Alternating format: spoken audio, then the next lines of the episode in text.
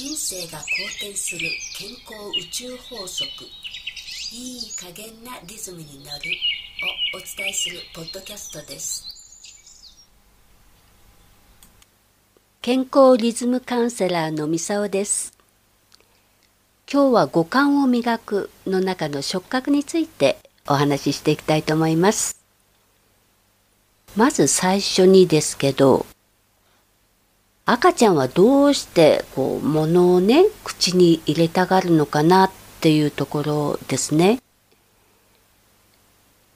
もう経験されてる方はいらっしゃるかと思うんですけどこの触覚っていうのがですね五感の中で最もやっぱり発達が早い部分なんですね。で赤ちゃんが何でもこう口の中入れたがるっていうのはこう口の中に物を入れてまあ味もそうなんですけどいろいろなものをこう確認しているわけなんです。で唇とかこの舌って最もこう敏感な感覚なんですよね。だから赤ちゃんにとってこう触るとかこう舐めるとかっていうのはこう見たり聞いたりするより、まあ、はるかに確かな情報を得るという部分では有効な手段になるわけなんです。人ってあの誰しも最初はねこの触覚からこう感覚をね養って経験値を積んできてるということになるんです。でそれがこう大人になってくると特に今はあの SNS やなんかの情報化時代になってるのでどちらかというと何て言うんでしょうかね体とこの心の感覚これがちょっと分離してるような現象がね多く見られてるんじゃないかなと思うんです。最近どうですかねでこの触覚ってこうトレーニングとかこう鍛えたりすることができるのかなということなんですけどこれについてはですね触覚っていうとあんまり普段ね意識されてない方が多いかもしれないんですけどこう触れるっていうことは人にとってはとってもたくさん情報をね手に入れることができる手段なわけですよね。で例えば人間の指先ってこれものすごいこう繊細な感覚をねキャッチできるわけなんですけど例えば職人さんなんかをね意識されたらよくわかるかと思うんですけど本当にこう指先の感覚だけで何ミリもないような部分をこう感覚で感じ取れるくらいすごいものを持ってるわけですよね人間って。だけど普段こう意識しないとこう感覚っていうのはなかなかね得られない部分でもあるわけでじゃあどうやったらこう日常生活の中でねそういう部分がこう感覚を磨けるのかなっていうところなんですけど一つは例えばこう自分が何かこう触ったりこう触れた時にこう感覚としてこう得た情報とかこうそれを触った時にこう感情的にどういう思いをが出てきたかなということをこう思い返した時にそれを言葉にして書き出してみるといいんですよね。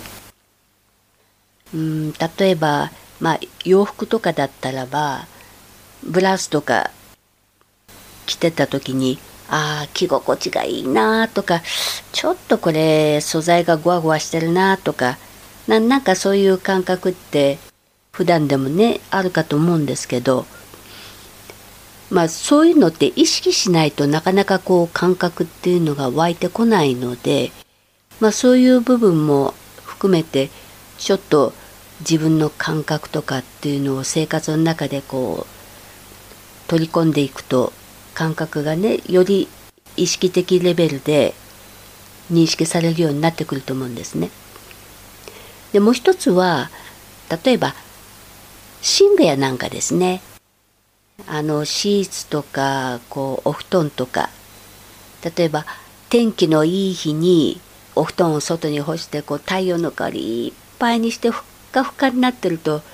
もう夜寝る時も気分いいですよね。それとパジャマとか肌着とかこう直接的に肌に触れるようなものそういったものをこう素材をね例えばシルクとかあの綿とかそういう天然素材のものを使ったりすると肌にとってもこう優しい感じがしてすごくいい気持ちになれるかと思うんですね。でそういった部分でちょっと試してみるとか。